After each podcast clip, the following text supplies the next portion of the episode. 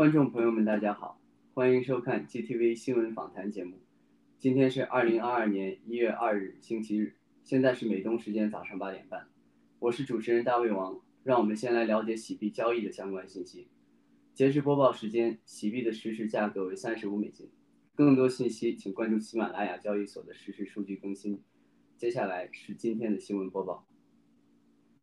首先是一则爆料革命新闻。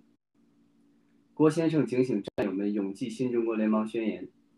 在二零二二年一月一日的直播中，郭先生再次向战友们展示并强调了新中国联邦宣言的核心。郭先生表示，宣言没有任何政治利益和名誉之心。郭先生也解释道，新中国联邦宣言的内容包含着天与地、山与水、人和周边环境以及其中其中的所有动植物。更为重要的是。宣言不仅言明了中国人的事，还涉及到全人类乃至全天下的事。此外，郭先生还向战友们又一次展示了新中国联邦宣言的第一页，也就是那句由郝海东先生宣读的名言：“灭共是正义的需要。”郭先生强调，宣读新中国联邦宣言的目的是为了告诉世人，我们应该像宣言中表述的一样，对天地、对人都充满敬意和爱意。郭先生最。最后提醒战友们，永远不要忘记，我们是因为新中国联盟、新中国联盟宣言才走到一起。因此，不论是谁，只要他忘记了新中国联盟宣言，他就一定会被淘汰。紧接着是一条 G 系列快讯：社交媒体寡头压制言论自由已图穷匕见。二零二一年十二月三十一日，盖特首席执行官杰森·米勒先生在相关媒体上发表著名文章，指出。社交媒体寡头对言论自由的压制，在2021年已显露无余。米勒先生解释道：“过去的一年里，从普通民众到知名公众人物，甚至包括前总统川普，他们都因表达政治观点而被大型社交媒体公司禁言或封锁。然而，各类定向犯罪行为，甚至针对儿童的网络犯罪行为，也在大幅上升。”这当中最为典型的例子，应属社交媒体平台对有关中共病毒疫情以及疫苗真相的打压。他们封锁了所有传播真相的用户账号。米勒先生认为，社交媒体寡头已经将自己看作是是思想警察，为此，他们通过严厉的审查制度和有害的营销技巧，推行着他们所认可的意见。但是，随着社交媒体市场竞争的加剧，人们早已厌倦了这些变本加厉的言论审查。对此，米勒先生提及，这也是盖特能够横空出世并能茁壮发展的原因。盖特为世界各地的人们提供了一个可以自由、安全地表达政治观点的言论自由平台。米勒先生补充道：“自2021年7月4日上线以来，盖特本着不因政治观点、宗教信仰而删除言论，并对网络犯罪行为零容忍的宗旨。”迅速积累了超过三百万注注册用户，成为有史以来发展最快的社交媒体平台。再者，是一条来自香港的消息：港共政府或将继续抓捕立场新闻相关人员。当地时间二零二二年一月一日，港共政府警务处处长肖泽肖泽义在出席活动时声称，由于立场新闻高层涉嫌国安法定义的串谋发动煽。发布煽动刊物罪，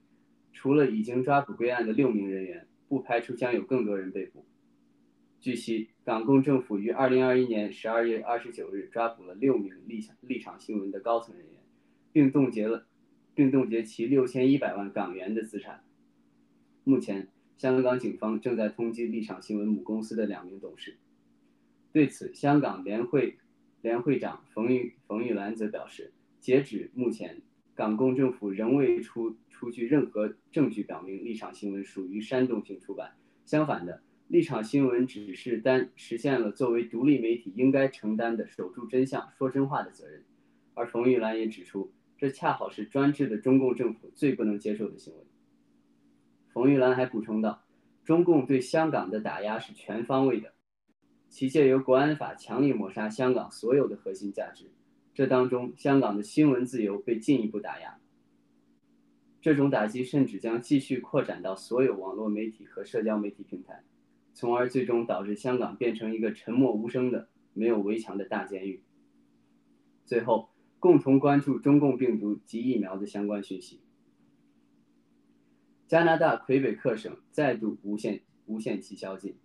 二零二一年十二月三十一日，加拿大魁北克省通过手机和电视通报向当地民众发出了及时执行无限期宵禁的紧急警报。这也是魁北克省在二零二一年内实行的第二次宵禁。有关报道提到，新的宵禁目前尚无截止日期，当中禁止。该规定豁免之外的人员，从晚上十点到第二天早上五点间在街上游荡，违者将被处以一千至六千加元的罚款，而十四岁以下的青少年将被罚款五百加元。此外，该省的健身房、餐馆、酒吧等室内服务关闭，非同住的家庭聚餐也被禁止。同时，当地学校的开学日期将被推延至二零二二年一月十七日。目前，当地已有一名一名法裔女子因无视宵禁规定而被警方拘留。对此，相关人士则指出，当地政府使用安博警报向居民发出宵禁通知的做法，不但对魁北克人极为不尊重，也增加了民众的焦虑与恐慌。该人士还表示，相较于加拿大其他地区对于奥密克戎疫情的温和做法，魁北克省再一次实行最严格的管控措施。必引起当地则染疫后用羟氯喹自行治愈。二零二一年十二月三十一日，大力推广中共病毒治疗指南的泽连科医生在盖特平台上发布了一条视频，表示他本人在四天前感染了中共病毒，但在按时服用过羟氯喹后已经痊愈。泽连科医生自述，他患病的原因可能是感染了孩子。无意中从学校带回的中共病毒。此外，其自身并没有完全依照自己的建议服用预防药物。医生表示，他在四天前开始出现喉咙痒及流鼻水等症状，但并没有伴随发烧症状。同时，他也在症状出现后立即使用了羟氯喹作为治疗。目前其身体已恢复正常。泽连科医师最后强调，用羟氯喹治疗中共病毒非常有效。他眼下现在感觉良好，因此希望能够将自己的经验分享给所有人。德国超过百分之九十五的奥密克戎疫情接种过疫苗。二零二一年十二月三十一日，据联邦政府出出具的一份新报告显示，德国超过百分之九十五的奥密克戎变种报告病例发生在完全接种过中共病毒疫苗的民众身上。有报道提及。德国机构罗伯特科赫研究所于二零二一年十二月二三十日发表了一份文件中，包含了四千两四千两百零六名感染者中共感染中共病毒奥密克戎变种的患者的疫苗接种状态信息，其中有百分之九十五点六的感染者至少接种了两剂中共病毒疫苗，另有百分之二十八的患者接种了三第三剂加强针。此外，仅有一百八十六名感染者未曾接种过疫苗。占所有新变种感染病例数的百分之四。对此，报道中批评道：“这些数据基本上可以表明，中共病毒疫苗对预防民众感染奥密克戎变种方面没有任何效用。”但制药公司却试图继续推进疫苗的接种。同时，各大社交媒体平台也在重审查那些关于中共病毒疫苗副作用和不良报道、不良反应的报道。荷兰强制所有来自美国的。入境旅客接受隔离。当地时间二零二一年十二月三十一日，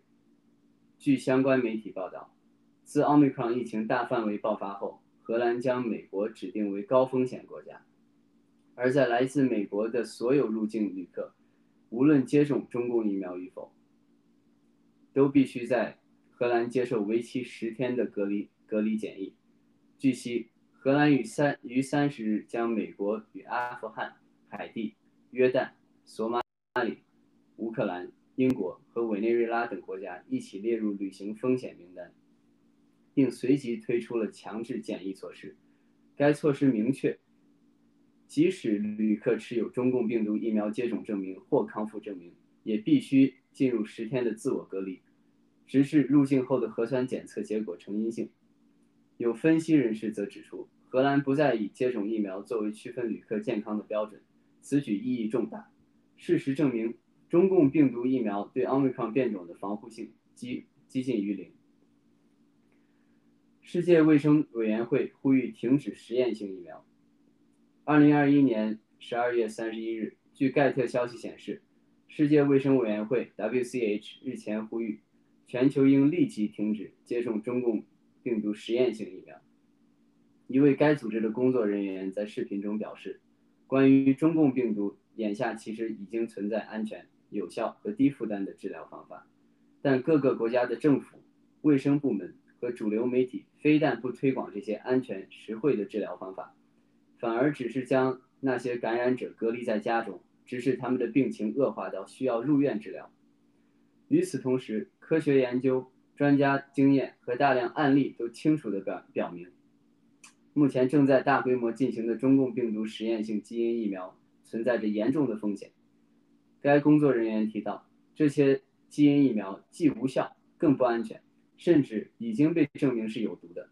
此外，这些中共病毒疫苗的中的已知成分被证明会对人体造成生物危害，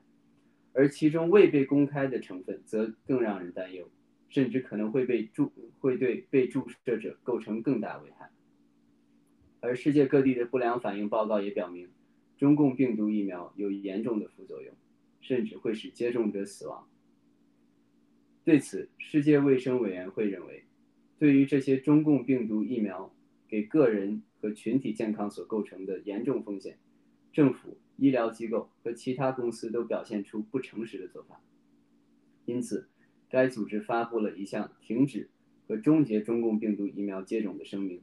当中要求要求政府相关机构和公司以及个人立即停止参与中共病毒疫苗的制造、销售、管理和推广，并立即采取果断制止这一前所未有的医学实验。以此停止对包括儿童在内的民众造成更大的伤害。这就是今天的播报，然后我们有请嘉宾。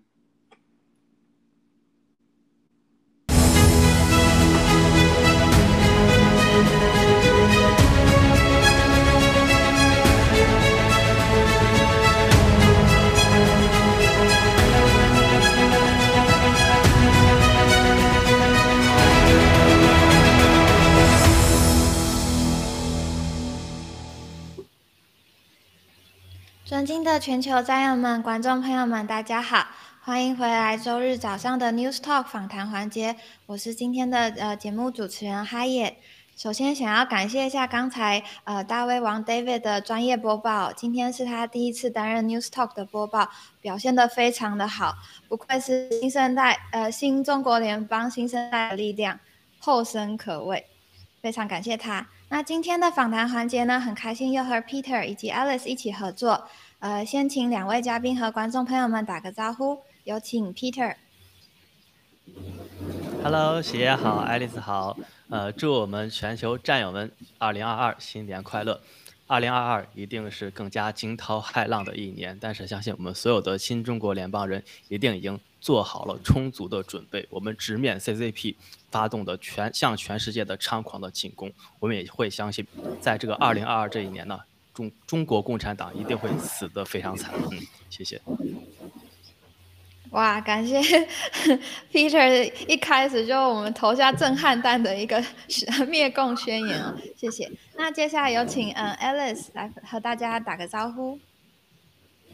Hello，全球的呃战友观众朋友们，大家好，呃，我是台湾农场的 Alice，嗯，鞋好，Peter 好，然后今天很开心来到 Genius Talk，呃，Genius Talk 访谈节目，啊，祝大家啊新年快乐，然后呃大家新的一年里希望能够呃更加的。呃，团结在一起，跟跟随着爆料革命的脚步，然后呃做力所能及的事情，大家一起开心灭共，然后祝大家新年快乐，然后新的一年虎虎生威，谢谢。谢谢 Alice，啊昨天 Alice 和呃您的丈夫 Tiger 一起上元旦的大直播，表现得非常好，然后分享的故事跟亲身经验也是非常的打动人，所以今天期待您和呃 Peter 的分享。那么新的一年呢，我们不免俗的要先来关心一下今年的运势啊、钱财，然后顺便回顾一下去年的投资理财哦，成绩如何？那所以我们今天呢也准备了几则和加密货币相关的新闻。呃，要和大呃观众朋友们分享，让您在新的一年更了解加密货币的趋势，并且充实自己的知识。那有请导播先播放第一页的新闻。那这则新闻呢，是有关于二零二一年全球安装了超过两万台加密货币的 ATM，就是自动提款机哦。那加密货币呢，cryptocurrency 自动提款机呢，全球在二零二一年呃成倍的增长，有超过两万台的呃提出新的安装的需求。那这比在过去的七年投入所使用的所有加密货币的 ATM 的总数还要多。那全球目前有近三万四千台的加密货币的自动提款机的机器可以供全球的用户们使用。这些提款机呢，让用户们可以通过法定货币来买卖加密货币。那在我的认知中，其实提款机的功能是可以向呃持卡人提供提款、存款。呃，查询余额、更改密码等功能，并且是二十四小时非常弹性便利的服务。那在这里，我想请问，呃，请 Peter 和观众朋友们分享一下加密货币的提款机和呃呃现有的金融体系银行的提款机有什么相同和不同之处？好的，谢谢喜爷啊。那这个其实呃，加密货币 ATM 它的这个意义是非常大的，因为它是能够让我们普通人呢迅速了解，甚至是直接啊使用和购买加密货币的一个非常重要的亲民的渠道。那其实我本人啊，这个我的第一枚呃比特币也是，我记得当时是二零一六年的时候啊，二零二零一六年十月份啊，当时是在呃香港旺角的街头的一个比特币 ATM 去购买的。嗯，那因为其实普通人呢可能。呃，甚至是根本就没有接触过这种相关的投资产品啊、投资理财这些平台呀，也不知道啊这个像什么 KYC 是什么呀，这个加密货币交易所啊应该怎么去注册。那大家非常啊，但是如果大家走在街头上，哎，看到了这有一个这个比特币 ATM，因为大家平时都会。使用银行的 ATM，所以就对这个比较亲切，就相对来说这个认知的门槛是比较低一些，就不用提前做很多这个 大量的研究才，然后才能去啊进行这个购买或者投资。那我们也可以看到这个趋势啊。就是比特币啊，这个包括这个所有的这个加加密货币的这种 ATM，在全球安装的这个数量，真的是在近两年，大家看看到这个这个啊这个图图表啊，可以看到这个趋势真的是蹭蹭的往上走。那这个其实代表了整个加密货币啊这样一个生态，在普通人的这个认知的中的一个加深，以及对于全球的这个普通老百姓的一个推广的这个效应啊，这真的是这两年是飞速的发展啊，这也让我们真正的就是。就是实打实的切身就感受到了这整个加密货币的一个大的这个趋势，尤其这两年真的是非常迅猛的呃发展。我觉得啊，这个也是体现出了就是啊一个就虽然说像这个整个加密货币啊，它其实可能就技术方面是那就蛮复杂的，可能是甚至脱离了啊我们绝大多数人的这种嗯一般层面的认知，但是呢。即便是这种感觉有点高深莫测的东西，因为它内在的这个属性和内在的价值啊，真的是呃大家也都知道，我们现在全球的法定货币这个迅速的这种啊 QE 啊通货膨胀啊这些各国央行都在其实变相的盘剥老百姓中中产阶级的财富，所以呢，即便是这种高深莫测的这种新的呃玩意，但是呢。也让大家去迅速的能够这个接受到，这我们可以想象了。如果在啊几年以后，整个加密货币它的这个商业化，呃和它的这个产品模型，如果打磨的更加的亲民啊，更加的容易被大众接受了，我们可想而知，这个加密货币占整个人类财富的这个比例会有多么的巨大。就像郭先生所说的，像像加密货币现在也就两点多万亿美金的啊这个总市值，可是全球的法币呢，可能是两百多万亿。呃，两百多万亿美金的这样的一个啊这个体量，所以其实两者相较，现在此时此刻还是小巫大呃小巫见大巫的一个水准啊。可是我们想象，就是随着整个财富的流动，可以大和大家迅速的认知到加密货币它的对于保障我们每个人的财富，甚至是啊这个保值增值的这个功效的一个体现的话，我们可以想象这个财富的流动的趋势之下，这个现在两点多万亿的啊美金的这个体量在。几年后，它会有一个怎样长足的一个发展？甚至啊，可能我们啊，可能在不远的将来，可能会看到整个加密货币这个财富的容量啊，甚至呢，可能是超过啊现有的法币体系。这个真的是值得期待了。那在这个体系之下，当然也。啊，就是会遵循这个啊这个呃金融交易市场的这个自然法则。那当然就是啊谁先早到谁就有一个这个啊迎战先机的一个地步啊。所以呢，我们爆料革命，我们新中国联邦战友们真的是非常有幸，在郭先生的引领下，我们啊这个迅速的能够就是。站在时代的前沿，然后认知到加密货币这个新鲜的事物，然后我们啊这个呃先人一步去啊在这个领域去这个抢占市场，然后这个就是抢占我们自己的影响力。我们也是非常期待我们整个洗币系统在未来两三年这样一个呃长足迅猛的一个发展。嗯，谢谢。谢谢 Peter 的分享。那我想再呃问一个问题，就是呃从那个图表上我们也可以看得出来，它其实是去年二零二一年的呃就是虚拟呃加密货币的提款机的数量是呃飞速成倍的增长。那您觉得这个增长和目前全球的经济或者是说各国的政治有什么关系吗？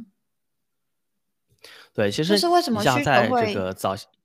嗯。了解，对你像在早些年前，比如说二零一六年、二零一七年的时候，其实那个时候已经就比特币它已经不再是这所谓极客的玩物，不是这个啊，就是这个所谓这个代码工程师的一个追捧的这种呃非常非常 geek 的这样的一个产品啊。其实，在那个时候已经相当多的投资人就是。可能他他们普通在这个呃，在这个普通的这种啊金融市场上摸爬滚打的人都开始去迅速的接接受，甚至是开始进行这种加密货币的投资行为，甚至开始去作为这个这个领域的一个，比如说区块链的天使投资者啊这样的一个身份。可是呢，对于普罗大众来讲，加密货币对于大家的日常生活实在是过于遥远啊，甚至大家会觉得这是一个投机的属性非常强烈的，甚至是有一些不务正业的这种感觉。可是呢，随着通货膨胀越来越严重，尤其是大家发现传统的这种金融产品。已经没有办法去充当一个抵御通货膨胀的这种啊投资标的了。比如说我们现在此时此刻，你说大家大家当然知道，我把钱就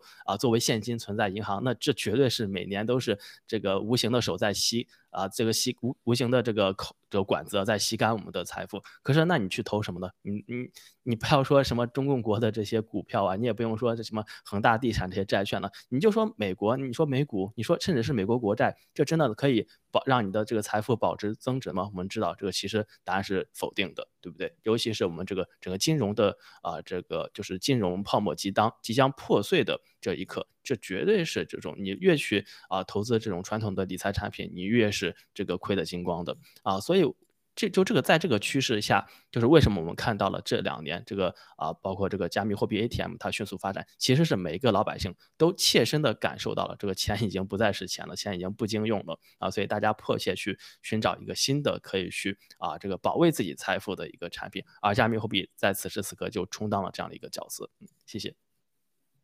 好的，谢谢呃 Peter 非常详细仔细的分享哦。那接下来呢，我们呃。请导播先播放一个简短的影片。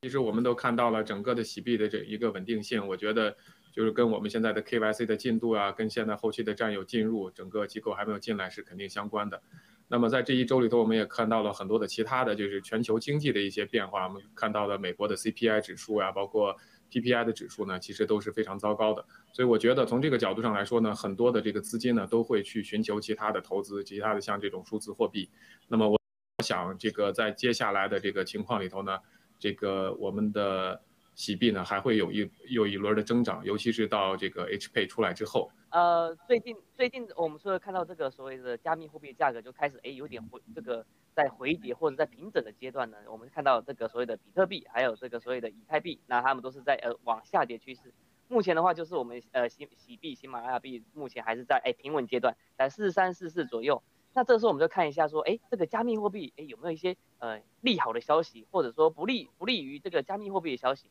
那目前来看的话，就是说，哎，好像就是又一个国家哈，叫俄罗斯，呃，他可能想要打算这个全面封杀这个所谓的呃这个加密货币。那封杀的这个手段呢，跟影响这个还还目前尚不清楚。但是呢，我们又听到有一个另外一个更好的消息。什么叫更好的消息呢？比如说 Visa、万事达卡还有 PayPal 等这种支付巨头啊，要把这个加密货币视为这个机会，并非是威胁哦。把它视为机会是什么呢？就说哎，我们可以互相合作嘛？对不对？哎，是不是以后呃，像一般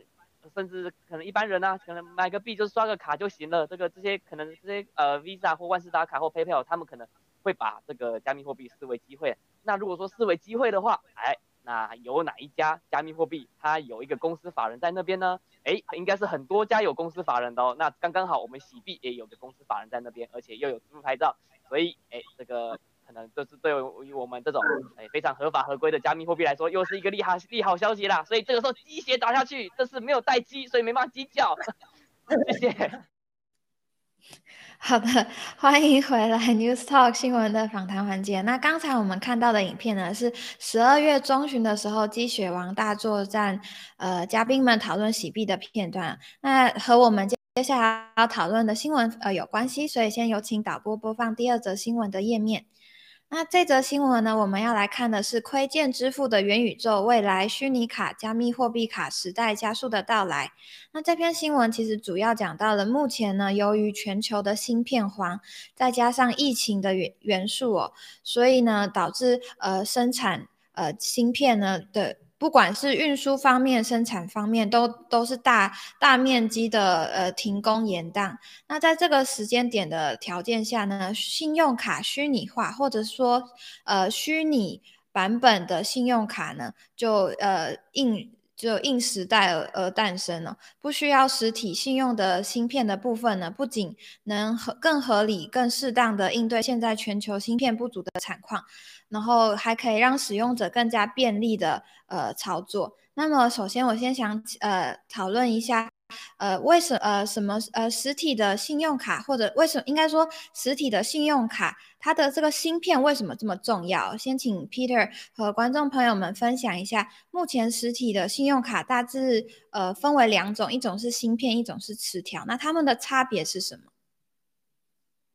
啊，那这个其实啊，大家知道，现在呃，在现在这种啊，这个呃信息时代啊，这个芯片是，就是它是一个，就有点像是这个呃。这种石油一样的这种角色，就在全世界人类的这种协调工作和这个普通的生活产出当中，是占据着这个举足轻重的地位。现在就现在这个现代的人类生活就没有芯片，就根本就人类就根本就离不开芯片了，对不对？就你不是说以前的这种，你像你使用这个电脑啊、计算机啊，对吧？这个笔记本电脑啊、手机啊需要芯片。你像现在我们来开车，对吧？也需要芯片。我们就是用一些这个，就像这个新闻所说的这个信用卡，它上面也都需要芯片，因为芯片现在是就承载着一方面就是这些各种的讯息嘛，对吧？那另一方面就是做这种啊相关的这种加密认证，也都是呃需要这样的呃相关的这种设备的啊，所以可想而知，在现在这种因为疫情、因为疫苗的灾难导致全球供应链这么短缺啊，尤其是。这个芯片产业，这个产能又受受到限制，运输又是受到限制的情况下，真的是对整个人类的这个经济生活造成了一个非常大的阻碍啊！这个也是可以看出 CCP 现在发动这个生化袭击，它的用心之歹毒啊，就是他想是用这个啊疫情让全球的经济大崩溃，然后 CCP 在此可以去啊捞到一点自己的机会去苟延残喘残喘啊！但是我们相信，对我们新中国联邦的无论说是商业布局还是政治布局。都会把这个 CCP 的这一点小心思给击碎啊，让他的这个阴谋是没有办法去啊，这个最终是获得成功的。那我们再来这个好好聊一聊这个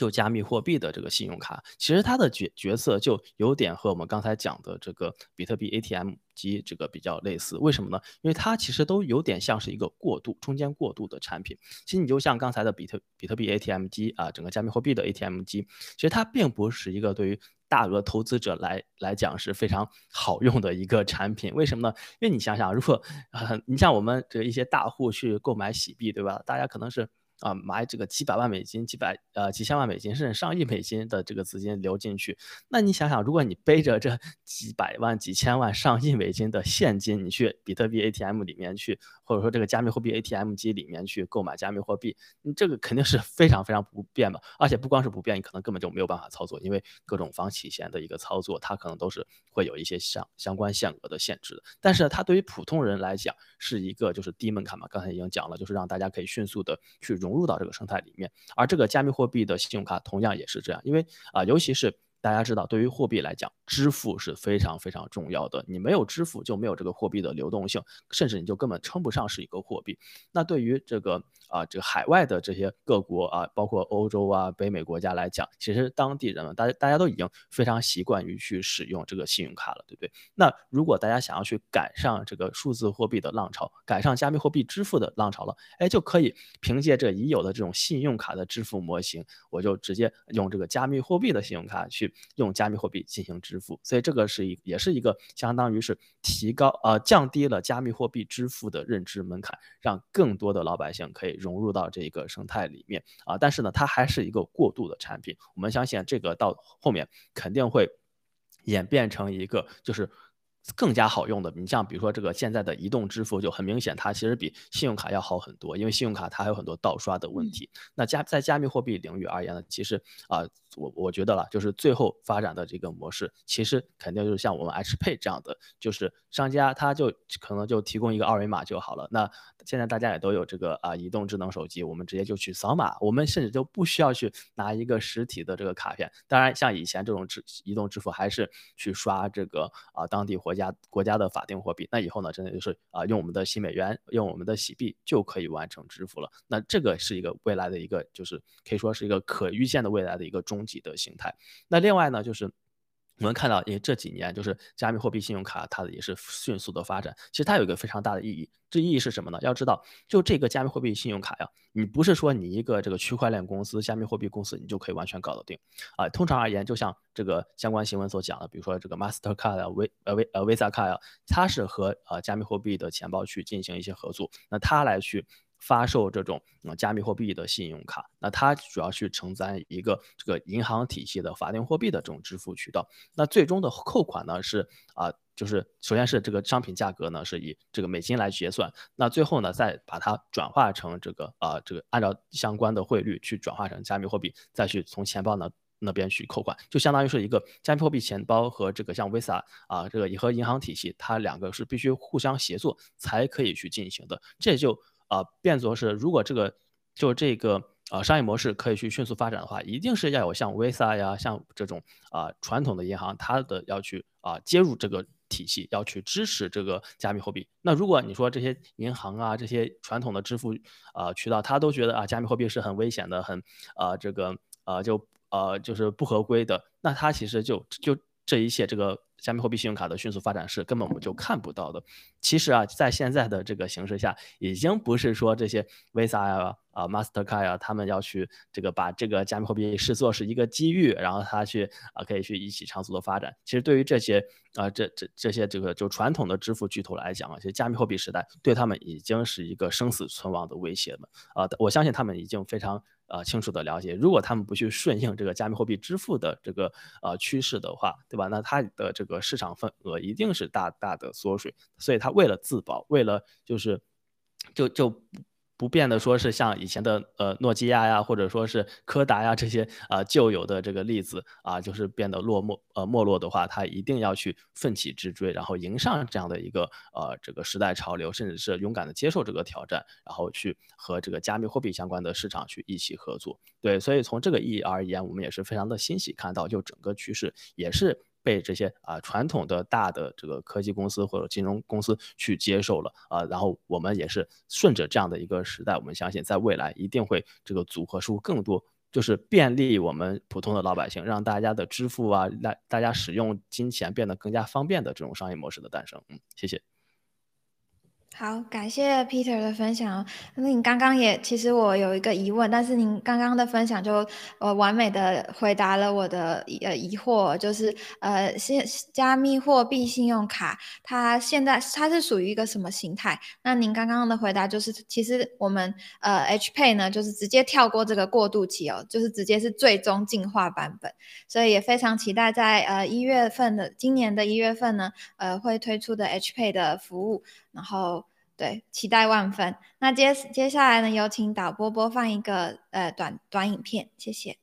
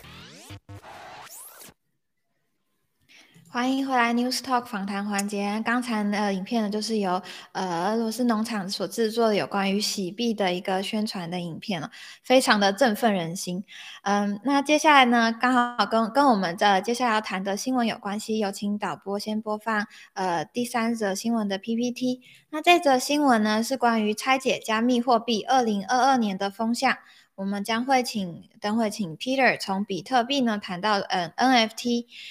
那呃，二零二一年呢，对于区块链和加密货币的产业呢，可能可谓是呃历史性的一年，因为发生了非常重大呃太多重大的事件。那么接下来就有请 Peter 和观众朋友们谈谈您对今年二零二二年加密货币的整体的产业的趋势和想法。谢谢。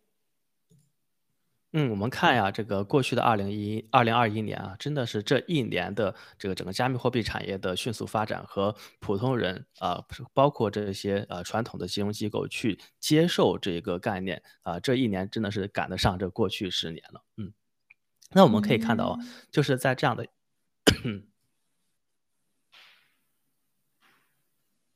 不好意思，我这个补充一下水的，太激动了。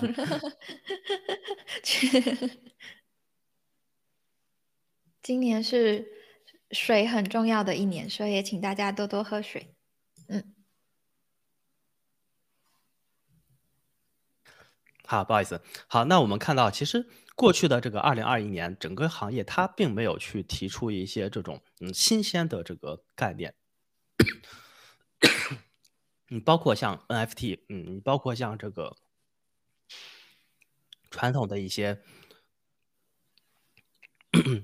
不好意思，这个鞋你可能先你要再调讲一下这个新闻。对，您再调试一下。那其呃，其实呢，二零二一年呢，有很多呃加密货币的一个突破性的发展哦。呃，不管是我们看从比特币的一个价格从五万多跌到一万多，现在又涨回了，好像呃有可能是三四万吗？那呃。其中呢，我也呃最近也看了一则新闻，我觉得也特别有意思，就是呃韩国它的一个竞选者呢，也开始接受以加密货币呢，呃作为竞选资金的一个这个选项。我觉得，所以加密货币它现在已经是呃开始延伸至各个呃产业，甚至到政治界都有加密货币的存在，可谓说慢慢的渗透到我们呃生活上，从不同的层面上。所以接下来呢，有请 Peter，呃，您调整好了吗？可以和大家分享一下。嗯。好，非常抱歉，感谢喜爷的介绍啊。那其实我们看啊，这个过去的二零二一年，就是包括 NFT 啊，包括这个 DeFi 啊，这个去中心化金融，它并不是说二零二一年才开始诞生的这个新鲜的事物。其实早在二零一七、二零一七年，甚至更早的时候，都有了这些概念了。但是呢，当时这些概念还不成熟，尤其是这些包括投资机构啊，包括这个普罗普罗大众啊，他还没有去。真正的接纳这样的一个趋势和这些概念，就大家还在想说啊，这个概念真的是是就是成可以成为这个现实生活中就是成型的这种商业模式吗？我们的这些啊，在这个领域的投资是否真的能够啊这个见到这个最终的回报吗？但是在二零二一年，我们看到了整个这个风向和趋势已经是非常明显的，就尤其是你像 NFT，对吧？这个概念真的是在过去的一年当中火的呃，就是不能再火了。因为它就是代表着是一个和类似，就是原有的这些，就是我们大家知道的这些加密货币，像比特币啊、以太币啊，这和这个意义它是有点不太一样的。因为刚才我们说的这些比特币啊、以太币，它代表的是一个新的。货币体系，而 NFT 呢，它可能代表的是一个一个崭新的未来的一个这个资产认证的体系，就是把原有的这些资产的认证啊，我们搬到了数字世界，搬到了这个区块链的这样的一个体系里面，让大家能够更加安全有效，以及是这种啊，就是所有权的去中心化的这个层面去啊，这个去衍生出更多可以去互动，可以去保护自己的这个资资产，甚至是知识产权。知识知识产权的啊这种体系，对，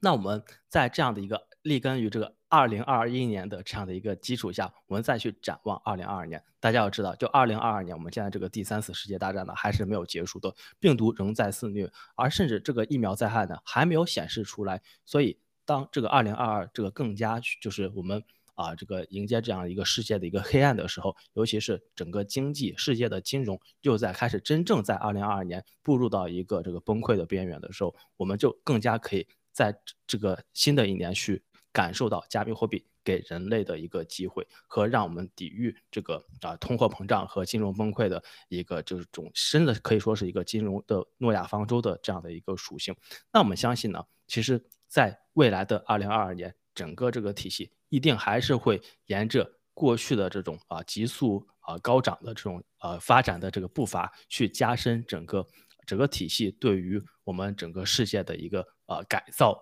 和这个对于普通老百姓来讲，大家更加愿意去，甚至是啊逼不得已一定要去接受这样的一个新鲜的事物啊，这个也是整个趋势，是我们未来是非常期待的。而其实更加的一点就是，我们现在看呢，就是所有的这些相关的，就比如说回顾过去的一年整个加密货币市场发展的这些文章啊，其实这些文章都漏掉了一个最关键的点，就其实在过去一年当中，真正在这个行业就最为。杰出代表性的这个意义的，甚至对于改变整个世界、改变这个产业的最代表性的意义，就是我们洗币的诞生。因为大家要知道，就是在过去二零二一年之前，所有的这个产业，它基本上是停留一个概念，它没有真正的从现实生活层面让人们知道说，让人们享受到说啊，加密货币它真的改变了我们的生活方式，它真的让我们啊，就是。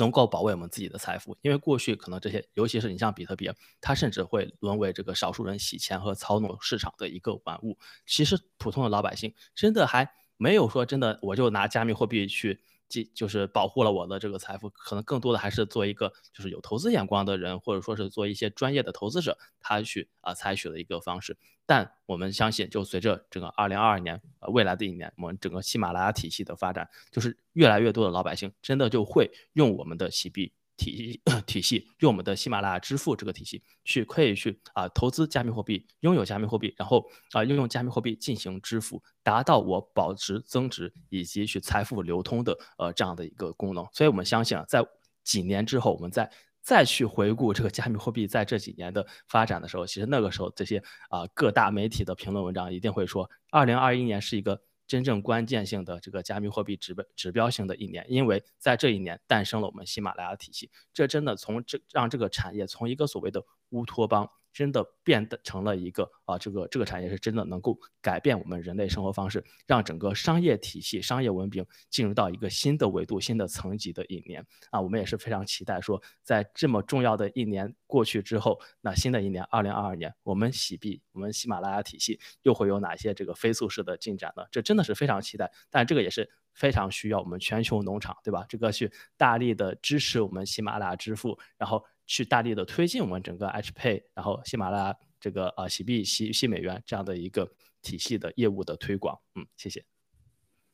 好的，感谢呃 Peter 非常非常精彩的分享哦。那对的，的确呃洗币呃在这个时呃时间点呢就应运而生。其实我觉得呃某种程度上算是文贵先生呃还有战友们的呃一个超前部署的概念。所以即使我们即将面临黑暗的经济的时刻，但是因为我们手中有洗币，所以就很安心。那也会让我们更专心的灭共。谢谢 Peter 的分享。那接下来呢，我们请导播播放下一则新闻。那我们这则新闻呢，其实要讨论的呢，刚好就和呃昨天文贵先生元旦大直播提到和水的话题有关系哦。但是我们今天是要非常认真严肃的。我昨天元旦大直播也是很认真严肃。我们今天要从另外一个角度呢，要来谈呃水的资源。所以先请导播播放下一张的呃新闻的页面。嗯，这则新闻呢是有关于中中共国呢正在耗尽水资源，呃，这对亚洲来说或将。带带来灾难了。那中共国近几年来呢，天灾人祸不断。文贵先生呢，也分别于二零一九年的春季和二零二零年的春季，都提醒人们要注意三峡大坝的问题。相信很多人都有看看过呃三峡大坝溃堤的一个模拟的影片哦。如果大坝溃堤的话呢，在两个小时左右，洪水就会到达武汉。接下来呢，洪水就会呃到达呃中共国最繁华的地区长江中下游的呃平原，九江、呃南京、上海等城市都会有水患，呃，所以如果真的溃堤的话。这对呃中共国的老百姓来说呢，还有中中共国本身呢，会造成一个难以想象呃的灾难和破坏。那接下来呢，有请 Alice 和观众朋友们分享呃您对这则新闻的呃看法，还有呃简单的分享一下您对这则新闻的内容，谢谢。有请 Alice。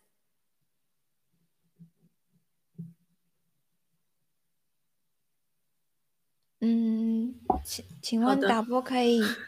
嗯，好，谢谢 Alice，我回来了。那那那作为世界上第五大淡水供应国啊，中国拥有充足的这个水资源，但是按照人均标准呢，中国人均每年水资源拥有量是少于两千立方米的，而全球人均每年的水资源拥有量是接近六六千二百立方米的。不仅如此啊，这些宏观的统计数据还忽略了这个地区间的在降水和灌溉模式上的这个显著差异。那个再加上中国人口和经济活动这个分布不均衡，导致了某些地区拥有充足的水资源，而另外一些地区呢，则面临着长期的这个严重缺水。那在人口稀疏的这个西南山区啊，居民人均每年享有大约两万五千立方米的这个淡水资源；而在人口比较稠密的北方这个干旱地区啊，居民人均每年仅享有不到五百五百立方米的这个五百立方米的这个淡水。那中国一些大型和快速发展的这个城市群啊，特别是北京啊、天津和以及以小麦为代表的这个嗯高发展的这个城市群，所需的这个呃都位于干旱的中国北部，那里的量降年年降水量啊不超过南方沿海地区的三分之一。那在过去的几十年当中呢，严重严重缺水地区一直依靠地下水补给，但是从二十世纪七十年代开始啊，采水的这个频率过快，而且变得呃不可持续，整个呃华北平原地下水水位每年都是下降一米左右，然后过度的采集这个淡水，一方面呢使得采水更加的困难，而且代价更加的高昂，另一方面还使这个盐分穿透了这个呃地下水的蓄水层。使使这个水没有办法再为人类饮用，那其他因素呢，也恶化了这个水供应和水需求的这个地理分配不均，以及气候的一些变化，也将加速中国北部的这个干旱，同时也加重了地表和地下水的这个短缺。那中国最大的另外一个呃，让另外同时的中国的这个煤炭消耗更加加剧了这个水资源的紧张。呃，独立评估显示啊，生产一吨煤需要八百至三千加仑的水。那中国最大的煤田是位于北部，它跨越跨越五个省，嗯，这个地地区的这个缺水问题已经制约了这个煤炭的这个生产，尤其是对那些小型低效的煤矿，这些不断增大的这个水资源的压力啊，特别是在中国北部，越来越引起了世界的注意。那中国呃水资源目前主要的问题存在哪存在存在哪里呢？第一个是水资源的时空分布不均匀，严重的阻碍了这个中共国的经济社会的发展。那中共国二十世纪九十年代的这个年，呃年平均的洪灾损失高达一千二百亿元，占国民生产总值的百分之二点四。那一九九一年的江江淮大水，一九九四年的珠江大水，一九九八年的长江和松花江嫩江大水，都给中共造成了啊很大的经济损失。那随着经济的发展和气候的变化呢，全国有四分之一的国土面积缺水，十分之一地区的水资源仅能够满足人类生存的基本需求，不少地区连起码的需求也不能够满足。全国每年缺水啊，接近四百亿立方。然后中共国的这个农业，特别是北方地区的农业干旱缺水状况啊，是十分严重的。干旱缺水的成为影响农作物发展和粮食安全的主要制约因素。那全国农村有两千四百多万人口和数千万的呃牲口，它饮水存在的困难问题。四分之一人口的饮水呢不符合卫生标准。那中国城市这个缺水现象是始于二十世纪七十年代，那个逐年在扩大，特别是改革开放以来，呃，城市的缺水是越来越严重。那据统计呢，在全国六百六十个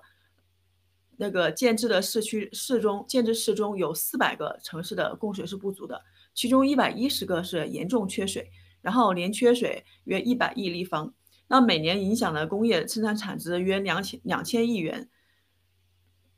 第二个是存在的问题，就是水资源的它的供需矛盾严重，然后水资源的利用率低下。那我呃，那中共国人均的水资源量只有世界平均的四分之一。嗯，黄黄海、黄淮河、黄海呃黄，sorry，黄淮海以及内陆的这个河流域有十一个省啊，还有区市的人均的水资源拥有量是低于联合国可持续发展的这个确定的一千七百六十立方米的这个警戒线，其中低于五百立方米严重缺水的有这个刚才喜爷说的北京啊、天津啊、河北啊这些地方。然后这些年呢，由于这个黄河断流，然后海河枯竭啊，然后最醒目的表表现呢，就是我国缺水这个严峻严峻的这个态势。那在缺水的同时呢，普遍还存在着这个中共国还存在着水资源的浪费，然后水资源利用率低下等不合不合理的这个现象。嗯，第三个方面就是它的存在的问题是水质危机导致了这个水资源的危机，然后生态环境恶化严重。那目前呢，无论是地表水还是地下水，那中共国的水质资水质污染都是非常严重的。除了经济不发达或者是金流量很大的这个西南渭河、西南注河、嗯内鲁河以及啊东南注河、长江和珠江水质良好尚可以外，那个符合是呃优于三类水标准的，呃河长河长占总监测河长的百分之七十以上。这个海河、黄河、松辽河和呃这。还有淮河的百分之五十五十以上的这个河段水质都是低于三类标准的，在平原地区更是百分之七十以上的这个河段严重受到污染。那两千年它污水排放量就达到了，呃，中国的污水排放量达到了六百二十亿吨，约有百分之八十是没有经过处理直接排入了这个江河湖库，百分之九十以上的城市的地表水啊。百分之九十七的城市地下水层都受到了污染，其中百分之十的这个河段污染非常严重，已经基本上就没有啊使用价值。然后淡水湖泊是处于中度污染水平，百分之七十五以上的这个湖泊都出现了啊负营养化。那进入二十一世纪，虽然中国的环境治理力度加大，但是水质恶化的这个势头，嗯还是在加剧。比如说，这个世界十大奇迹之一的三峡工程，呃，三峡大坝这个工程所造成的对长江中下游的这个生态环境的破坏，它就是不可逆转的。那个三峡工程在决策时有这么一句话是起了很关键的作用。那他说建比不建好，早建比晚建好。他的理由是说早建方案比不建方案可以节省节省那个一百一十亿亿人民币，比晚建的这个方案节省了七十二亿人民币。那实践证明这个结论是错误的。因为呢，三峡后续工作规划的这个投资就起码高达了一千七百亿元。目前呢，三峡水库的这个泥沙淤啊，这个淤积量为十九亿亿吨，十九亿吨。长江的这个水流量上游可能将这些泥沙带入大海，但是随着时间的延长，三峡水库中的泥沙淤积量将会累积增加。当三峡工程这个运行三十年之后，在这个论证报告上签字的专家也不敢保证呐，重庆港不会被泥沙这个淤积。到那个时候，想再拆除三峡大坝，这个泥沙的淤积量已经超过四十亿吨，那长江的水再也没有办法将泥沙带入这个大海，而是会堵塞中中下游这个河道。迫使这个河道啊改流，呃，这个河流改道，想拆啊，到时候想拆也拆不了。那一个工程结束使用之后，要恢复自然原状，这是个最基本的这个生态环境要求啊。人死了是可以土葬，可以火化，最后变回土。那个房屋过了这个使用的年限也可以拆除，但是一个装满了两百亿立方米泥沙的这个三峡水库是无没有办法拆除的，恢复到自然原状。当这个工程不知道它的归途在哪里的时候，它就根本没有被呃建造的这个权利。这个水资源的问题啊，将成为二十一世纪人类面临的最重要的这个自然资源问自然资源问题。那个水水资源的危机将会给各个国家的经济啊造成很大的威胁。那中国水资源的总量虽然这个丰富，但是地区分布不均匀。然后北方地区的水资源开发利用已经超过了嗯资源环境的这个承载能力。那个水资源就面临着非呃面临着非常严峻的这个挑战。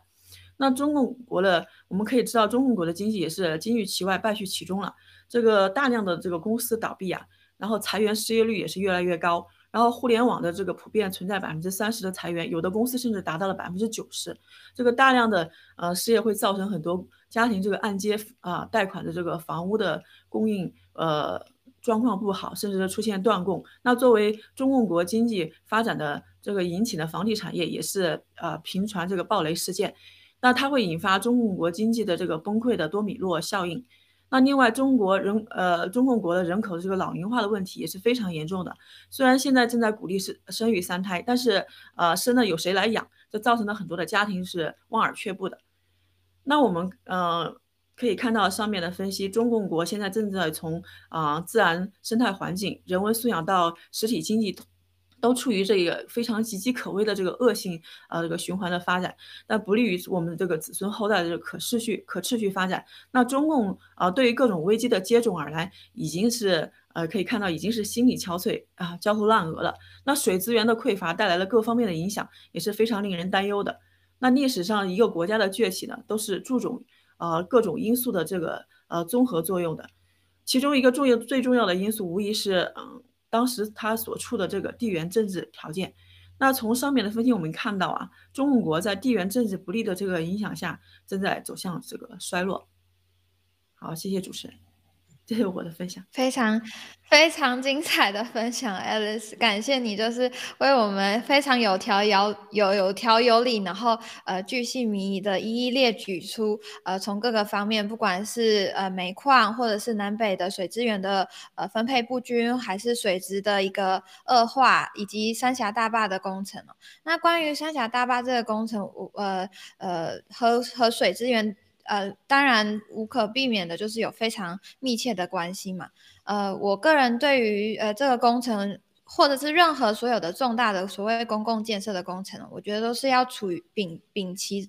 秉持着一个就是敬畏大自然和大自然共处的一个心态去建设，而不是以一个人定胜天、一个不可一世的态度，就是说我硬在这个地方，我就硬强强建一个呃水水坝或者是一个工程，然后呃短期的呃。可能效果是很好，但是长期不管是对呃人人类，或者是对整个土地、整个生态系统，都是有非常不可弥补的呃，或者是会花很长、更更长的时间去修复的一个呃伤害哦。那呃，所以从三峡大坝这个工程，我觉得。呃，如果是以一个人定胜天、一个非常骄傲的态度来来开始这个工程的话，那么最后自然呢定会反噬，呃，进行所谓的一个回击哦，呃，然后但是目前这个怎么说呢？呃呃，因为文贵先生也从二零二一、二零一九年和呃二零二零年都分别的提醒观众朋友们，还有提醒全世界要呃持续的关注三峡大坝的这个状况。万一真的溃堤的话，那么呃，对中共老百姓来说，其实最大的受害者就是他们。那今年呃，就如文贵先生呃昨天文旦大直播提到的，今年是和水息息相关的一年，也会是一个呃艰苦的一年。因为从刚刚 Alice 的分享，非常棒的分享就可以看得出来，呃，缺水，水水的水质不好，然后大坝的一个。呃，不定时炸弹的这个状态哦，所以我衷心的在此祝愿墙内的战友们，请你们一定要务必的保护好自己还有家人，一定要嗯一起见证灭共，然后我们一定要在盘盘古相聚。好的，那今天非常感谢由 Peter 和 Alice 所带来带来，不管是呃加密货币的分享，还是我们最后呃花了其实也一段时间非常重点的和观众们分享有关于水、有关于三峡大坝的这个新闻哦。嗯，以上呢就是今天的 News Talk 访谈环节的所有内容，非常感谢呃战友们还有观众朋友们的收看，然后也感谢幕后团队的支持。呃，最后呢，相以呃灭共是正义的必须，灭共没有您不行，请参友们持之以恒。但是要在保保保护自己的自身安全为前提的情况下呢，在力所能及的条件下呢，持之以恒的继续传播真相。感谢大家，我们明天再见。好，谢谢大家，再见。